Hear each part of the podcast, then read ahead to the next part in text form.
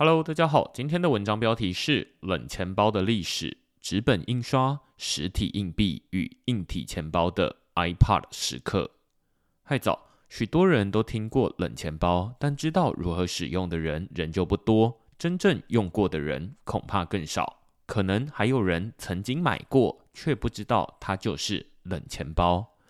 上周我邀请冷钱包公司 Cubit X 录音，内容预计明天上架。节目除了讨论冷钱包的迷思之外，最令我印象深刻的是冷钱包的发展历史。深入研究之后，才发现原来确实曾经出现过比特币的实体硬币，这不是外行人闹出的笑话。这篇文章将回顾冷钱包是如何发展成今天的样貌。看完之后，或许你会考虑在接下来的过年期间，将小额比特币存入免费冷钱包。再将它当成红包送给亲友。冷钱包是后来才出现的产品。世界上第一款加密货币钱包 Bitcoin QT 是比特币发明者中本聪于二零零九年二月推出的比特币热钱包。根据叙述，他说中本聪在开发比特币协议的同时，也开发了世界第一款比特币钱包。Bitcoin QT 钱包于二零零九年二月问世。QT 钱包的私钥存放在一个名为 Wallet.dat 的文件中，并且会出现在用户的桌面上。过去有许多人遗失数万颗的比特币，就是因为不小心删除了这个资料夹，或被专门搜寻它的恶意软体窃取。二零零九年 iPhone 三 GS 才刚问世。多数人都还没有智慧型手机。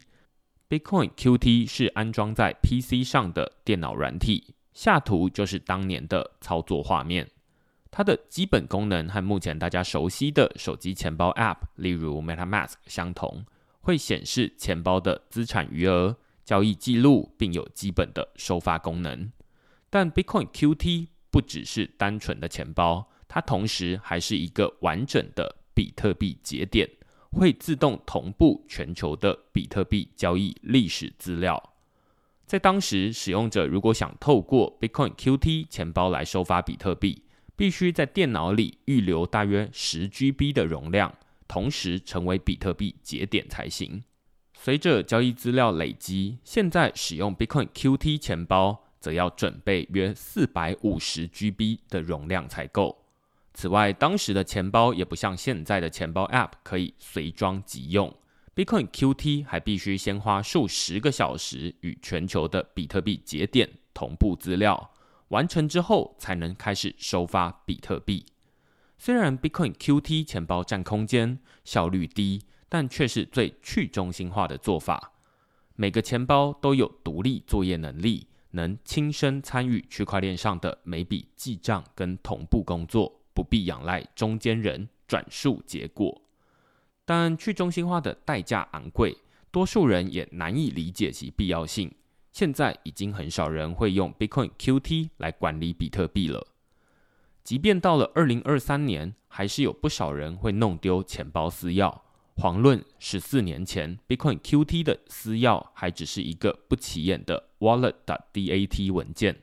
当时人们还不熟悉私钥对数位资产的重要性，即便是比特币先驱们，也常会在清理电脑桌面的时候不小心就把私钥给删除。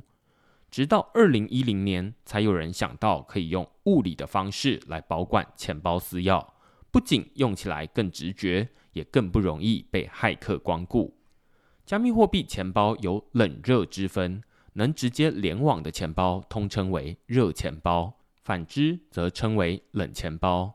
举例来说，i am Token 或 Coinbase Wallet 这种手机钱包 App 就是一种热钱包，它可以直接透过手机 SIM 卡或是 WiFi 连接网络。反之，没有独立上网能力的 USB 或是卡片就称为冷钱包。目前，每个冷钱包售价动辄数千元，价格成了普及的阻碍。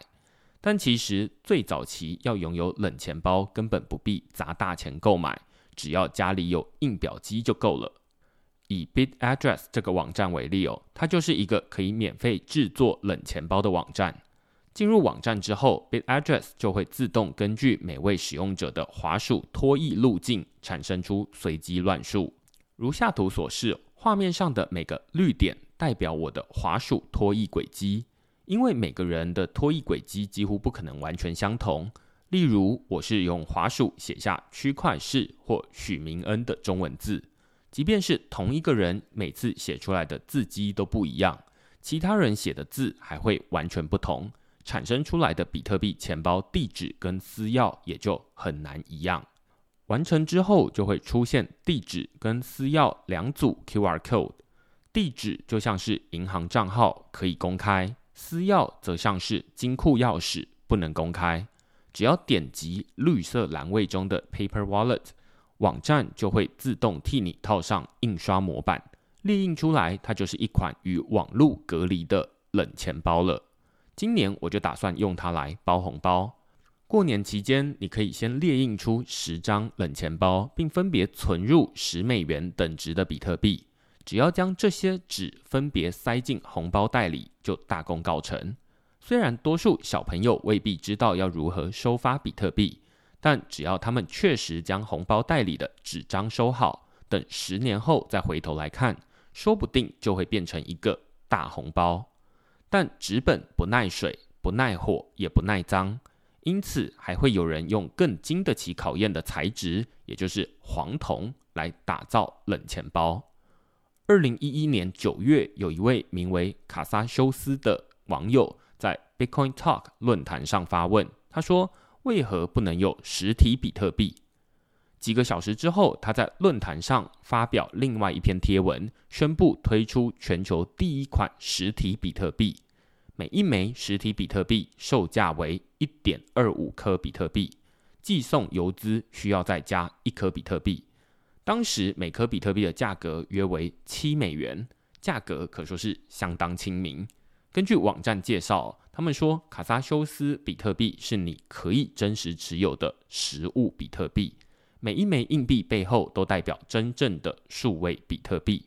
每个卡萨修斯比特币都是一款收藏硬币，由存入硬币内的真实比特币当成价值支撑。每个比特币都有自己的比特币地址和私钥，私钥位于硬币内的卡片上，并受到镭射标签的防伪保护。你只要将硬币上的私钥输入比特币的钱包，例如。Armory 或者是 Blockchain 的 info，或直接将私钥输入到 Modern Gox 交易所，就能完成入金。下图就是卡萨修斯推出的实体比特币，中间位置以镭射印刷的数字和英文组合，就是钱包的私钥。这款硬币推出之后大受市场好评，后来还陆续推出面额十、二十五、一百以及一千比特币的。实体硬币到二零一三年硬币停售为止，卡萨修斯总共卖出二点八万枚硬币。即便到二零二三年一月，也还有将近四点二万颗的比特币仍然存放在这些硬币当中，没有被持有者转移到其他钱包地址存放。由此可见，大家对于卡萨修斯相当有信心。不怕他在出货之前就暗自记下所有的私钥，即便持有者已经将硬币内的比特币转走，仍然可以将卡萨修斯比特币的外壳放到拍卖网站上高价出售，可见其历史意义。只不过纸本硬币冷钱包虽然容易保管，却不方便使用。一旦被别人看到私钥，里面的比特币就会有被偷的风险。如果要确保资产安全，就必须将私钥存进一台小型电脑里。只有在必要时刻，才会透过电脑的荧幕显示出明文的私钥。这就是现在大家熟悉的冷钱包雏形。二零一一年，Trezor 推出世界第一款现代的比特币冷钱包，或者称为硬体钱包。当时比特币才刚问世两年，两位工程师。Pavel 跟 Marek，呃，在比特币大会之后，联手以一台功能阳春的小型电脑，打造出一套保护私钥的隔离装置。他们说，Trezor 最初是一个业余的专案，我们只是想为朋友打造几个硬体钱包，但很快我们就发现这是一个很大的市场缺口。现在 Trezor 已经成为世界上最值得信赖的钱包之一。硬体钱包的最大创新就是将原本印在纸上硬币上的铭文私钥存进一台没有联网的小型电脑里。电脑没有连接网络，就很难被骇客入侵。但为了避免小型电脑故障，使用者还是得在使用前先将私钥抄写在纸本上，妥善保管。万一日后硬体钱包遗失或者坏掉，例如荧幕啊、按钮故障之类的问题，只要将私钥输入到其他钱包，就可以挪动资产。在二零二三年之前，多数人对硬体钱包的印象恐怕都是荧幕小、难操作。最近，硬体钱包公司 Ledger 就找来当年在苹果主导 iPod 研发设计的 iPod 之父 Tony Fadell，重新设计冷钱包，并预计在今年四月推出全新产品 Ledger Stacks。他说：“现在我的钱包里有很多东西，信用卡、钥匙卡还有身份证，但在我另一个口袋里装的则是我的智慧型手机，现在里面也有很多类似的卡片。”为什么我要同时携带两种东西？虽然我不喜欢带一个笨重的钱包，但我又不敢完全相信手机上显示的全部资讯。如果我们不能相信手机，但又想要享受它带来的便利，该怎么办？我们得从一款经过验证的安全数位钱包开始。坦白说，几年前我不知道 Ledger 是什么，但现在 Ledger 保护我的加密货币 NFT 不被骇客入侵。不久之后，我们就会用相同的设备来替换你的身份证、护照、会员卡，甚至是密码清单。像 Ledger 这样的产品将进入日常生活，但我发现市场上每款硬体钱包的尺寸、按钮、荧幕大小都不同，没有直觉的操作，也没有独特性。它们看起来就像 USB 遥控器或计算机，但我同时也很兴奋。因为这就是 MP3 播放器在 iPad 问世之前的样貌。我不是要帮 Ledger 卖产品，而是认同 Tony Fadell 指出的未来。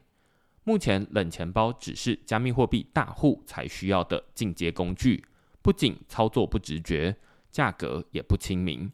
但如果我们都同意未来会有越来越多证件资产陆续数位化，那么现在看似专为加密货币 NFT。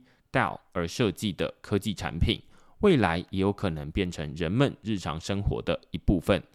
例如，政府文件无纸化之后，官员签公文可能也要搭配生物辨识、冷钱包授权，才不会被骇客攻击。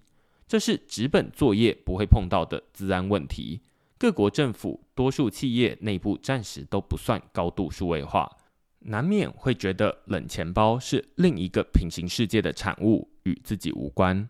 实际上，加密货币一方面正在快速重演过去的金融发展历史，并从中汲取教训；另一方面，也在帮助人们为日后完全数位化的生活做准备。加密货币既是过去，也是未来，更是现在。